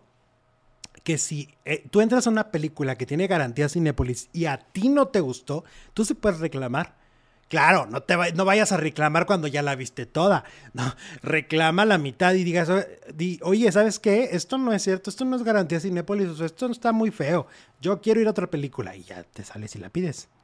Eh, no estás solo, Faldilludo. ah, que quieren invitar también al producer a Baja California. No le digan dos veces a ese. ¿eh? El producer es un pata de perro. O sea, les voy a contar. No les había dicho en la primera hora, pero pues mi pecho no es bodega, mi pecho no es bodega. Y entonces les voy a decir que anda de viaje se fue de viaje a Hermosillo. Es un pendiente que tenía. Para los que luego lo quieren mucho y van a empezar a asustar y van a decir, ay, otra vez tres semanas sin él. Ya compró su vuelo para el domingo. Entonces, tranquilos. Em, mm, mm, mm, dice María, sí Alex, por exceso de majaderías y vulgaridades. ¿A poco te ha salido del cine por exceso de groserías? Híjole, es que si luego sí se pasan. Miren, un amigo, Edwin Palencia, el faldilludo este. Dice, Cindy la regia merecía estar nominada al Oscar. Edwin, no manches. No manches, Edwin. No te pases. No seas... No seas mamón. no es para tanto. Ay, dice, puedes reclamar en los primeros minutos, ¿verdad que sí? Ah, yo me acuerdo que una vez fui con unos amigos y, fui a ver, ay, así del precipicio. Y entonces, aparte, ese día estaba conociendo a la pareja de mi amigo. A mi amigo ya lo conocía, pero a su pareja no. Y entonces, hagan de cuenta, pues ya va entrando uno dándolo todo, porque yo sí voy al cine, nada de que, ay, no, que no hay que comer palomitas que inflaman mucho, no importa, no importa. No importa si se inflama uno por cualquier cosa. Entonces yo llego con mi combo, ¿no? Yo llego con mis nachos, mis mi palomitas y mi soda. Y de repente ya, y me siento. Quien ha visto así del precipicio me va a entender. La primera escena de Ana de la Reguera. todavía lo recuerdo y me da cosa. O sea, muy explícita la escena, ya se imaginarán de lo que estamos hablando. Y entonces estaba súper explícito y entonces eh, ver ese tipo de películas y no me asustan, pero no lo esperaba. O sea, era la época en la que medio sabías de qué va la película, pero era el primer día, entonces no había el boca a boca, sino que yo veía, diga, ay, así del precipicio, película mexicana, ay, sí, apoyemos al cine, vamos todos. Y entonces cuando, cuando ya llego y me topo con esto, no saben, muchachos, fue muy incómodo. Fue muy incómodo porque, o sea, insisto, si tú sabes a qué vas, ok, hoy por hoy es muy extraño que alguien vaya al cine y no tenga una recomendación de redes de un influencer, de alguien de, sus, de su círculo cercano, ¿no? Sería muy raro. O sea, todos tenemos como algo, una recomendación de algo. Entonces llegas con sabiendo. Oye, los reyes de los spoilers, ¿no? Todo el mundo avienta spoiler por todos lados. Pero en aquella época todavía estamos hablando de que no existía todo esto. Entonces. Ay, no, muchachos. Ay, no. Ay, no, yo nomás de recordar, pásenme la coquita. Pásenme la coquita. No, en serio, en serio, en serio. Ya un buen plan, sí estuvo fuerte. Em, ¿Qué película es? Ah, pues ya les dije. De así del precipicio. Hola, ya, ya saludaron al Edwin, allá anda el, Edwin. Si lo siguen en redes sociales, allá anda el faldilludo. Tiene muy padre su, cuenta de, ¿cómo se llama? De, de, Instagram. En YouTube es medio flojo, pero en Instagram siempre está. Eh, ¿En qué estaba? Ah, ah, Amazon Prime. Oigan, pues hay novelas en Amazon Prime y para eso me tienen, para decirles cuáles novelas. Mucha gente la que nos ve seguramente tiene esta, este paquete que te dan para que los paquetes, ahora sí que vaya la redundancia, para que tus envíos de cuestiones de Amazon te lleguen gratuitas, ¿no? Y no te, no, no te cobren el envío. Y entonces te dan gratis Prime Video, que es su plataforma de, películas, series y telenovelas. Entonces hay telenovelas, fíjense que hay telenovelas en, la plataforma. Mucha gente no sabe porque creen que nada más son las, este, solamente son series. Pero no muchachos, miren, está La Gata. la gata. Bueno, cuando seas mía, que la estamos viendo en pantalla. Sin tetas no hay paraíso. Gata salvaje. Rosario. Tanto amor. Sí sacaron algunas que estaban muy buenas. Había, eh, creo que estaba La vida en el espejo antes, pero ya la sacaron. Pero fíjense que está, está bueno, ¿eh? Sí, pueden este pueden este, ver, eh, ¿cómo se llama? El, la, la, programación de Amazon. Sí están padres, ¿eh? Sí están padres algunas opciones. Oigan, por cierto, a ver si un día de estos, ya ven que el producer tiene muchos pendientes que va a resolver, a ver si en alguno de esos días que él no esté, invito a Edwin, invito a Edwin que está aquí en el chat, a Edwin Palencia de Confesiones de Famosos, lo invito para hacer el en vivo y que tengamos esta interacción. y no esté yo solo. Porque si estoy solo. Sí, aunque me griten que no estoy solo, sí estoy solo. Mi corazón lo sabe, mis ojos lo ven. Sí estoy solo, muchachos. Oigan, vivir un poco. Vivir un poco ya viene, ya viene en mayo la retransmisión. Y fíjense que está bien interesante lo que han estado haciendo. Quiero hablar algunas cosas bien padres de telenovelas. Eh, y una de las cosas padres de este canal es que están haciendo campañas diferentes, ya están presentando los capítulos de otra manera. Ahorita les digo por qué. Pero bueno, en este caso, Vivir un poco, que es la madrastra mexicana original, digámoslo así, porque la primera había sido chilena, eh, va a regresar y le ponen como, como ahora sí, como una campaña, la reina o la mejor de las madrastras o algo así. Y está bien padre porque efectivamente este personaje marcó un parteaguas en los ochentas para Angélica Aragón. Marcó un precedente en esta historia, que además es buenísima. Y pues regresa el 20 de mayo. Sábado 20 de mayo, que por cierto caí en la cuenta ahorita que, que estaba viendo la nota. Caí en la cuenta que no voy a poder verla el primer fin. Ay, no saben. Porque ese fin de semana tengo un fin de semana súper complicado porque voy a viajar y luego voy a regresar rápido y, ah, ah, y lo voy al paso y lo voy a, ah, y entonces no la voy a ver. Ay, no, muchachos. cadena de oración para la Alexito. Que esto no, no, le perturbe porque yo la quería ver desde el inicio. O que la suban a VIX, ya no sean así, ¿no? Em, mm, mm, mm, bueno, ahora vamos con... Ah, les decía. En telenovelas están haciendo como nuevas campañas. El otro día, pues recibo un mensaje de una prima diciéndome, ¿cómo que se murió Sergio Goiri? Y yo, ¿qué? Cálmate, contrólate. Ya, saben como en las novelas, ¿no? La otra muy alterada y yo la tuve que cachetear por el WhatsApp. Diciéndole, cálmate, ¿cómo que, que? No, no, no se ha muerto. Era el anuncio de la muerte del personaje de Te sigo amando, de Ignacio. La gente vamos a hacer, vamos a, vamos a decir la verdad. No vamos a mentir, ¿eh? No vamos a mentir todos. Vamos a decir la verdad, por favor. Muchas veces no leemos todo. O sea, te dejas ir, ves la foto de Sergio Goyri, ves un moño negro y empiezas a llorar y dices, ya se murió, ya se murió mi Sergio Goyri. Pero en realidad era el anuncio de la muerte del personaje. Pero la gente no lee. Entonces le dije, ay prima, ahí dice prima, Ignacio, el personaje de la novela. Y esta campaña nueva que se trae telenovelas está bien interesante. Por ejemplo, fíjense, acaban de sacar esto, que, que es otro aviso, no es de muerte, es de boda.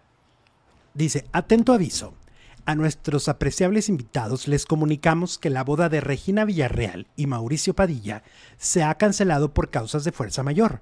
Por favor, pasen a recoger sus regalos para la devolución. La dueña. Hoy a las 12.55 y a las 8.50. Telenovelas. O sea, me parece que estas campañas están como mucho mejor pensadas. Sí, señores, nuestros faldilludos faranduleros van a tener que poner atención a lo que leen porque se van a ir por la finta y van a creer que se nos mueren los actores o que se nos casan los actores.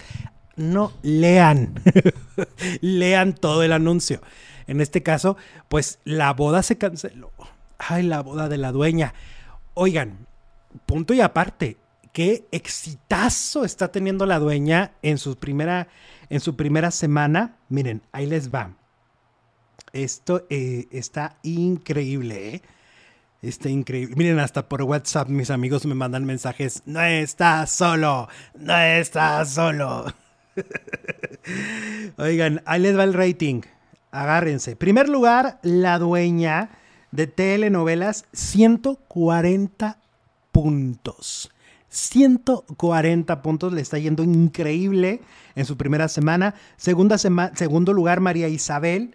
Luego, tercer lugar, La Dueña. Y saben que está pegando muchísimo Dos Mujeres, Un Camino y eso que está a la medianoche. Qué bonito amor, vencer el desamor y la sombra del pasado. Así va el orden de los éxitos en este momento en telenovelas. Y está triunfando, triunfando, triunfando La Dueña. Les está yendo muy bien. Este, muy buen resultado, muy, muy buen resultado de esta producción de, eh, de 1995. Oigan, em, un amigo, el Berna, saludos Berna, si nos estás viendo en vivo o si nos estás viendo grabados, Oli. Resulta que se topó, perdón por borrarte de la foto, pero pues es que quería resaltarla a ella. Ya saben que yo soy el experto en, en quitar a la gente las fotos. Ups. Este, Ana Silvetti. ¿Se acuerdan de Ana Silvetti? Pues resulta que mi amigo Berna se topa a Ana Silvetti en una función de una obra de teatro. Yo pensé, fíjense lo que es la vida, yo pensé que Ana Silvetti vivía todavía en Estados Unidos y no, vive en México. Está en México y muchos la deben de recordar porque hizo varias villanas bien importantes en los 80s y en los 90s. Miren, ¿se acuerdan que hizo villana en De Frente al Sol? El pecado de Uyuki este, Agujetas de color de rosa, Pueblo Chico, Infierno Grande, y luego ya se fue e hizo muchas telenovelas en los Estados Unidos. Pues resulta que Ana Silvetti eh, vive en México y da clases y tiene eventos. Sobre todo está trabajando mucho en Veracruz, según lo que me contó, lo que le dijo a Berna. Entonces, ahí está, fíjense nada más. ¿Qué fue de Ana Silvetti? Pues así está. Esta foto fue del martes, creo. Así es como se ve en este momento deberían de llamarla alguna de las telenovelas que van a arrancar. A mí me parece que Ana Silvetti es muy buena actriz. Muy buena actriz. Y podría ser. Eh, las villanas le salían en, los 80s y 90s. Increíbles. Hacía unas villanazas impresionantes. Entonces, creo que estaría padre, ¿eh? Ojalá y este y le hablaran para alguna producción porque está en México. Repito, nos quedamos con la idea de que ya vivía o que seguía viviendo más bien en Estados Unidos, pero no. Vive en México y sigue como actriz, ¿eh? Dato, dato, dato.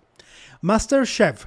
Masterchef eh, Celebrity se estrena, lo comentábamos ayer, el 14 de mayo en México.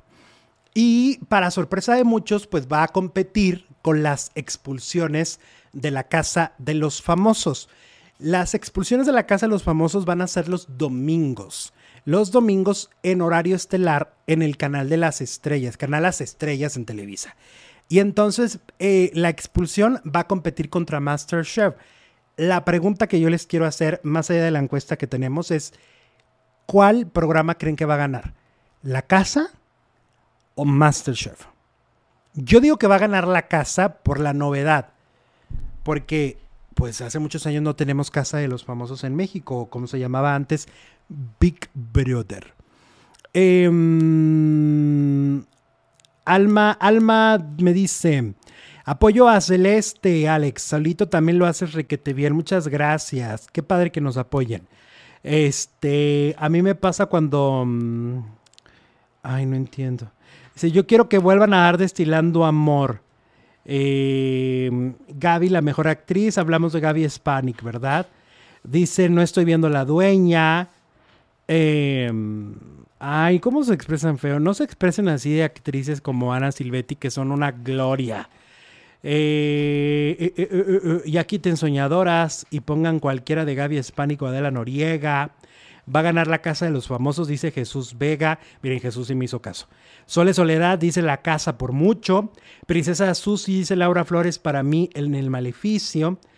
Eh, Gaby es un poco complicada, pero a mí sí me parece que es buena actriz. Dicen que va a ganar la casa de los famosos. Ok, la encuesta es, ¿te gusta como actriz Gaby Hispanic? El 54% dice que sí y el 46% dice que no. Oigan, por cierto, hoy no hay caldo de pollo. No, pues ¿cómo va a haber caldo de pollo si el que lo hace es el, producer, el faldilludo ese? No hay caldo de pollo yo me pedí este mi Wendy's. si no está el producer, yo me pido mi Wendy's, mi hamburguesa. A ver, pásamela, please. A ver. Aguántenme tantito. Miren, vamos a hacer un unboxing. No más porque se me antojó. Y la queso. A ver, es viernes además. A ver, los viernes se vale, los viernes. Ay, el Tomás ya se aceleró. A ver, ¿qué hay aquí? Ah, hay papas, miren. Hay papas. Y ni modo, y ni modo. Hoy no hay caldo de pollo.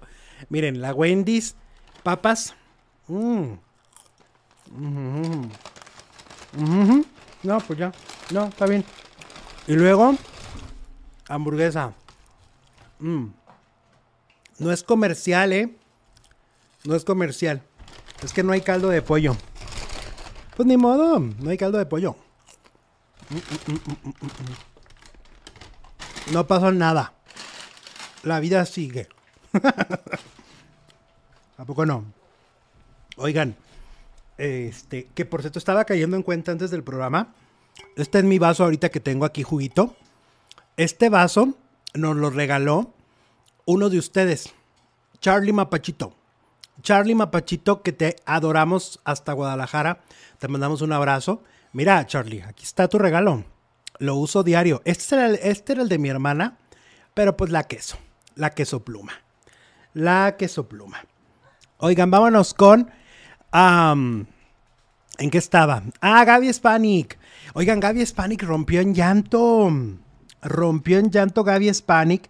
Este. Mm, mm, mm, ya se me antojaron las papitas, dicen aquí. Ah, es que sí están bien buenas. Aparte, oigan, toda la semana he comido caldo de pollo. Toda la semana y todo el mes. todo el mes. Entonces, bueno, pues por un día que no coma caldo de pollo no pasa nada.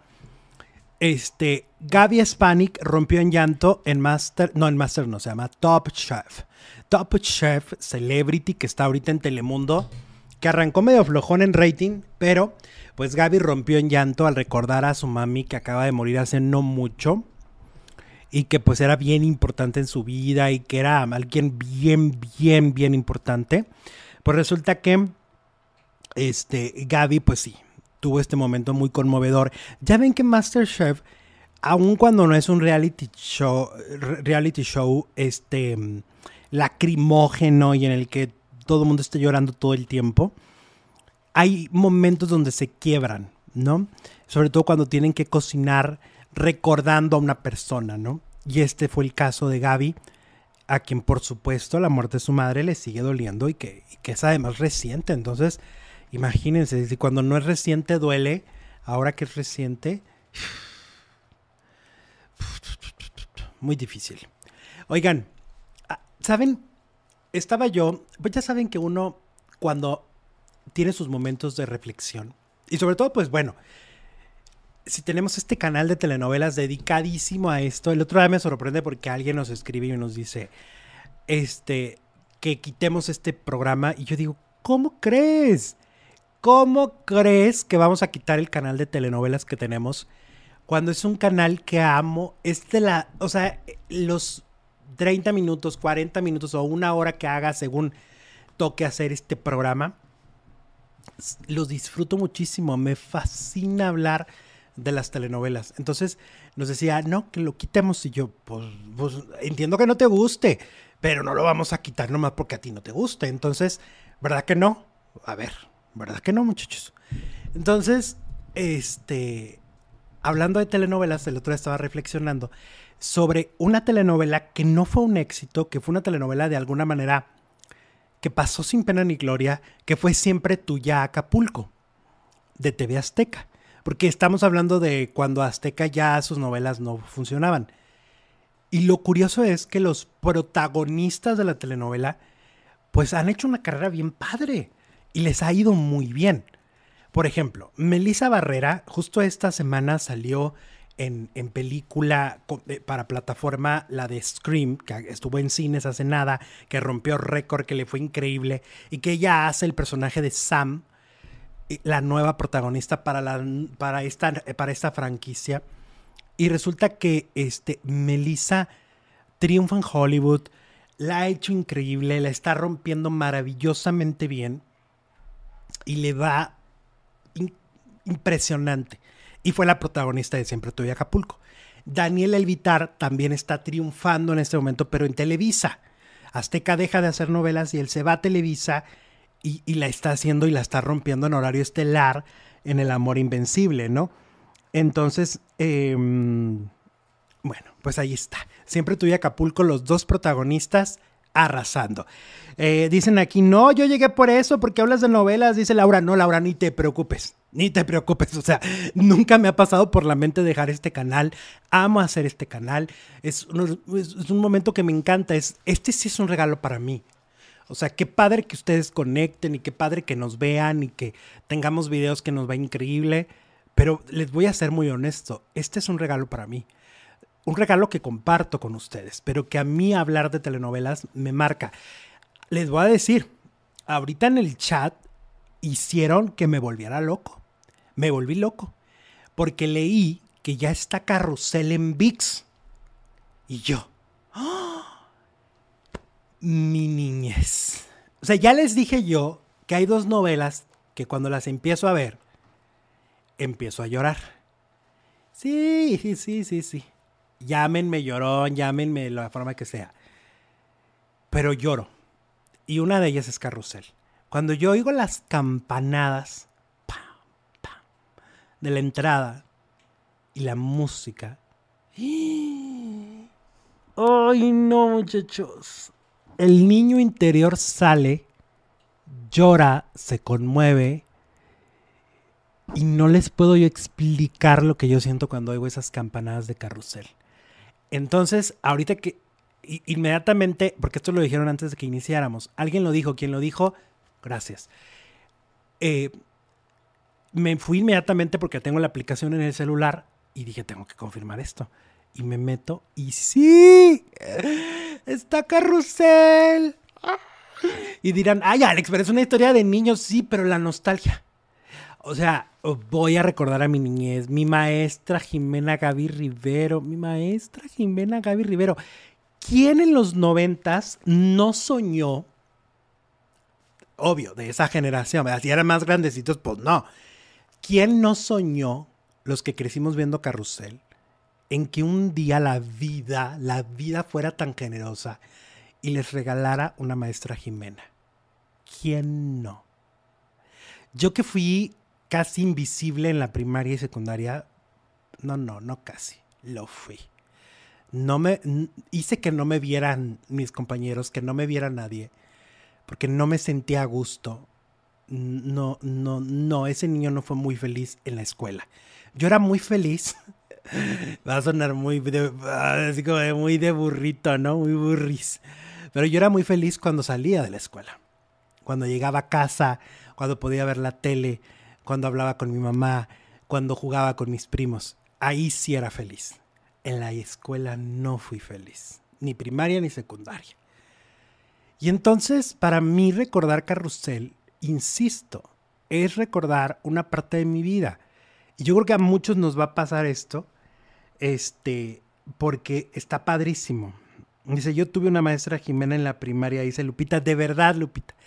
Porque esa maestra era cariñosa, era amorosa. Este, y yo creo que todos, sin, sin tener todavía conciencia, porque todos estábamos chiquillos, ¿no? Pero soñábamos inconscientemente con que una maestra Jimena apareciera en nuestras vidas. Alguien tan maravillosa como Gaby Rivero. Por eso la, la vez, ¿se acuerdan cuando la tuvimos aquí? Si no la vieron, vean la entrevista porque estuvo bien padre este, cuando la tuvimos aquí en el programa, que yo estaba en México o en Guadalajara, no me acuerdo. creo que en Guadalajara. Y que hicimos el Zoom con, con Gaby. Hijo, no saben. Qué bonito sentí. Qué bonito sentí tener a Gaby. Em, dice Alex, yo soy generación mundo de juguete. Pero pues es lo mismo, es el equivalente. O sea, traslada esta emoción que te estoy diciendo yo, mi emoción por ver carrusel, trasládala a mundo de juguete cuando a ti te emocionaba. Y es lo mismo. O sea, solo cambia el nombre, ¿no? Pero es exactamente lo mismo. Em, y muchas gracias. Dice aquí, yo también lloro, al rato te cuento con qué me dice. Eh, dice, ah, no estás solo, es que alguien se reflejó en el cristal de YouTube. Ah, pues es mi hermana. Es mi hermana la que ven ahí. miren, a ver, haz así, Lore, así como si. Eh, así como, rescátenme. es mi hermana. Este, pero el producer, pues no, el producer no está. No anda por aquí. A ver qué dicen acá. Espérenme. Luz Clarita, primera telenovela que vi en mi infancia. Claro. A ver, hay generación Carrusel, hay generación Luz Clarita, hay generación eh, Alegrijes y Rebujos, hay generación eh, Misión SOS, las de, las de Belinda, ¿no? Sí, claro. Em, dice, sí, Alexito, la, la, nostalgia del pasado me remota mi niñez, las campanadas, canción, porque siempre quise una maestra como la maestra Gaby, porque mis maestras me pegaban mucho, dice Marilú. Qué triste, Marilú, que, que muchas veces, de alguna manera, las, las maestras o los maestros no cumplen este cometido de manera positiva. Este, dejar en tu alma, dejar en tu corazón algo lindo y que muchas veces dejan recuerdos no tan gratos. Em, yo les digo, en mi primaria, este, yo la verdad, sí la pasé mal por eso. O sea, me sentía muy inseguro. Yo descubrí muy, muy niño, muy chiquito, creo que nunca lo he dicho. Eh, yo descubrí muy chiquito que, que iba a ser distinto, digamos así. y entonces al descubrirlo tan chiquito, eso me generó muchas inseguridades para, lo, para el trato del día a día, lo social. En mi casa no me juzgaban porque mi mamá no lo permitía. Mi mamá no permitía que nadie me hablara feo, que nadie me maltratara y que nadie me juzgara, aunque lo intentaban. Eh, pero mi madre fue maravillosa y no, y no dejó que eso pasara. Pero, en la, pero yo sabía, yo estaba consciente de lo que los demás decían sobre mí lo que los demás señalaban sobre mí, porque ellos habían dado cuenta antes de quién era yo, ¿no? Entonces, en la primaria, me acuerdo perfecto, pues que sí, trataba yo de no evidenciar mi personalidad, de no decirles lo que verdaderamente me gustaba, que me gustaba ver las novelas, que me gustaban las revistas de chismes, que me gustaba mucha cosa femenina o que la sociedad catalogó y estigmatizó como femenino. Por eso, de alguna manera, eh, yo quería que nadie se diera cuenta de eso. Entonces lo escondía, lo escondía, lo escondía. El otro día me caía el 20. Ustedes saben que estoy en terapia desde hace un tiempo. Mi tercera terapia en mi vida maravillosa. Eh, con una psicóloga. También estoy en terapia espiritual, pero eh, eh, digamos que la terapia psicológica parte desde otro punto, ¿no? Las dos son maravillosas, pero ahorita la terapia psicológica me ayudó a darme cuenta de algunas cosas. Y justo hablo de la nostalgia. El otro día yo decía, la dueña, por ejemplo, me fascina y me encanta la dueña porque me recuerda un año muy bonito. Porque en el 95 mi mamá estaba embarazada de mi hermana. Y entonces mi mamá dejó de viajar tanto, que viajaba mucho por cuestiones laborales, deja de viajar tanto y entonces veíamos todas las novelas juntos, veíamos La Dueña, veíamos Alondra, veíamos Si Dios me quita la vida, veíamos Lazos de Amor, todas las telenovelas del 95. Yo sé, esto es una cosa muy personal que yo les estoy contando, pero esa parte, me acuerdo muy bien, fue un año muy lindo. Entonces yo cada que recuerdo una novela de ese año, se me estruja el corazón. Y acabo de descubrir no me había caído el 20. ¿Por qué? Y era por eso. Porque todo el año tuve a mi mamá. Mi mamá estaba a mi lado. Y eso me hacía ser más feliz. No tenía la ausencia de los fines de semana cuando ya no estaba. Qué importante es estos recuerdos y qué importante es reconciliarte de alguna manera con esto, ¿no? Creo que si todos nos reconciliáramos con nuestro niño interior, con el niño que hirieron, con el niño que maltrató la maestra, que maltrató el papá, que maltrató la mamá, seríamos otras personas. Haríamos cosas distintas, ¿no? Hay gente que dice, ah, mira, en los programas cuando a veces estás solo, siento que tengo esta oportunidad, como no tengo réplica y no tenemos que pasar a la siguiente nota, y si este programa dura una hora, hora y media, a mí en lo personal me hace que me ponga a flipar este, me ayuda a tener, porque les estoy hablando a ustedes y yo sé que ustedes han vivido cosas muy similares a las mías. Y no importa que sean hombres o mujeres, sus historias al final de cuentas también se parecen a las mías. Y eso es bonito. Entonces por eso me gusta compartir y por eso me gusta como tener esta interacción que, que creo que está bien padre. Eh, ¿Por qué falta tanto el producer? Últimamente está enfermo. No, Ana, afortunadamente no. Jesús hoy no está en la ciudad. Jesús tuvo que viajar a Hermosillo. Tiene algunos pendientes eh, de su automóvil, algunos pendientes con su familia. Eh, pendientes hablo de, de cuestiones administrativas y cosas así que se están arreglando. Entonces, es por eso. Pero bueno, el lunes ya va a estar con nosotros, ¿vale? Eh, yo no tengo hermanos y veía las novelas con mi abuela. Eso también. ¿Cuántos de ustedes, y a ver, todos los que nos ven grabados, díganlo aquí también, ¿cuántos de ustedes no veían sus novelas con sus abuelitas?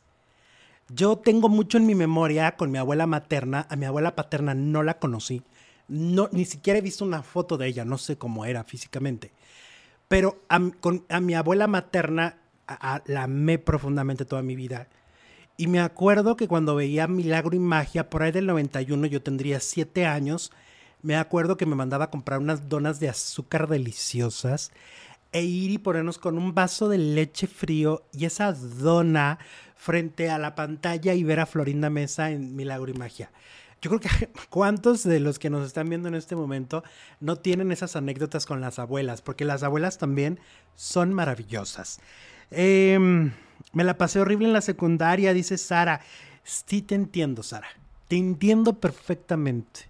Te entiendo. De esas veces que dices, ay, no me vea, no me vea, yo me escondo. Sabes que a mí, yo me les escondí, quién sabe cuánto, los tres años, ¿no? y luego, pero, híjole, me daba varicela ya muy grande, a los 13. Y me da varicela y entonces cuando tengo que regresar con cicatrices de varicela. Yo me sentía la persona más fea del universo. Pero además, esta vez ya no me podía esconder, porque evidentemente al faltar tanto tiempo, falté un mes y medio a clases. Estuve a punto de perder el año escolar. Falté mes y medio a clases, entonces todo el mundo se dio cuenta que había faltado alguien. Y entonces cuando volví, enfrentarme a que ahora sí me veían pero el que veían físicamente no estaba nada feliz porque estaba regresando con sus cicatrices. no. No, no, no, no, no. Bueno, creo que ya no voy a pagar terapia. Creo que la voy a tener con ustedes. Creo que ya voy a hablarles a la cámara, aunque sea una vez a la semana solos, y ya hacemos terapia y ustedes me cuentan lo que, le, lo que les pasó, yo les cuento lo que me pasó y todos juntos de la mano. ¿Cómo de que no? ¿Cómo, ingados, no? Oigan, em, El amor invencible, oigan, está buenísima. Qué buena está el amor invencible. Qué bárbaros, de verdad, qué bárbaros. Ayer se aventaron una escena que para mí es congruente y les voy a decir por qué es congruente. Porque la realizan en una alberca y todos sabemos que en las albercas alrededor todo está resbaloso y que cuando sales mojado igual y sí te puede, puede chupar faros, o sea, te nos mueres, ¿no? Bueno, pues resulta que es descubierta Leona, es descubierta por el, por el, eh, guarura de Ramsés y pues ella saca el, el, gas pimienta, se lo avienta en los ojos y él pierde el control físico, se cae, se desnuca y se muere. Y entonces ellos, tanto David como ella, dicen, ¿qué vamos a hacer? ¿Qué va a pasar aquí? Total que le hablan a Apolo, que es Juan Soler, y le hablan y le dicen, Apolo, rescátenos porque estamos aquí metidos en un súper problema, ¿no? Este, y bueno, la verdad, Me parece bien, bien, bien interesante esta vuelta, pero sobre todo porque siento que de aquí, capítulo 49, que fue el de ayer, ya no vamos a parar de la emoción. Esto ya va a estar muy descontrolado, esto ya va, nos va a tener flipando, nos va a tener enloquecidos al filo de la, de la, de la butaca, de la, de, la, de la sala de tu casa, del sillón de tu casa, vamos a estar todos muy impactados porque creo que viene, vienen 20 capítulos impresionantes. Em, me encanta cuando Yalik Boyer toma fuerza. Creo que estas escenas son las que mejor le van. Sí me ha conmovido mucho cuando se ve vulnerable, pero cuando se pone Perry es como volver a ver a Teresa. Es como volver a ver a esta mujer que se defiende con uñas y dientes. Qué gran telenovela El amor invencible. Evidentemente no es perfecta, evidentemente ha tenido errores, pero encima de todo esto, siento que nos ha hecho creer a muchos nuevamente las telenovelas mexicanas nocturnas. Nuevamente nos ha hecho, más allá de las vencer, que me parece que son buenas historias, pero están más en formato unitario, esto es un melodrama muy al estilo de los turcos, muy al estilo de lo que se está haciendo a nivel internacional, muchas felicidades a todo el elenco, a todo, todo el elenco, porque lo han hecho increíblemente bien. Los actores juveniles, en serio, yo tengo un grato sabor de boca a ver El Amor Invencible. Claro, no a todos nos va a gustar, obvio, pero a los que nos gusta, no, no solo nos gusta, nos estremece en las noches. Y eso no pasa siempre. Y eso está muy cañón y muchas felicidades. Está muy chila. Oigan, Juan Soler hoy se despidió de Sale el Sol. Ya se fue, ya se acabó su participación en este programa matutino de Imagen Televisión. Mucha gente empezó a especular si era por este comentario medio desagradable que le hizo a Mónica Noguera de sus piernas y que sus piernas se verían súper bien encima de otra persona y, que sí fue un comentario desafortunado, sí lo fue, sí fue un chiste pesado, sobre todo porque Mónica Noguera es como muy dama, como que siento que ella no abre la puerta para ese tipo de comentarios, siento que ella es demasiado, como demasiado correcta, ¿no? Pero, pues sí. Este Juan Soler se va de Imagen Televisión. Y todo indica que esto ya estaba planeado, no tiene que ver con este, con este escándalo de redes sociales de Mónica Noguera y él. Eh, parece que todo estaba ya planeado, ya había pactado su salida porque quiere volver a las telenovelas ya no solamente como una actuación especial como lo hizo en El Amor Invencible, sino ya quiere hacer otro tipo de personajes que esté en toda la telenovela y si está en imagen haciendo un matutino, pues no puede ser protagonista de una novela. O sea, porque cuando son protagonistas o personajes importantes dentro de la historia, eso les quita mucho tiempo. Entonces es imposible que le den las mañanas completas para que él esté en otro programa. Y además imagínense lo pesado que sería. Entonces Juan Soler, fuera de Sale el Sol, ya se fue, ya se acabó su participación. También Mónica se va. Mónica se va al área de noticias de Imagen Televisión y hay muchos cambios. Parece que mayo vendrá con muchas sorpresas, el regreso de Nacho, de Nacho Lozano, vienen muchas sorpresas en los medios. TV Azteca vuelve a poner a Rocío Sánchez Azuara dos horas, sale el programa de Luz Elena. O sea, a partir del lunes, que es 1 de mayo, primero de mayo, vienen muchas sorpresas. Nosotros no agarramos puente, nos vemos ya, el producer estará aquí el lunes a la una de la tarde, con, por supuesto en el mismo canal. Bye, diles bye, Lore, allá, desde allá, diles bye, bye. A ver, que se vea la, que se vea, haz escándalo, así, sí, grita, no sé.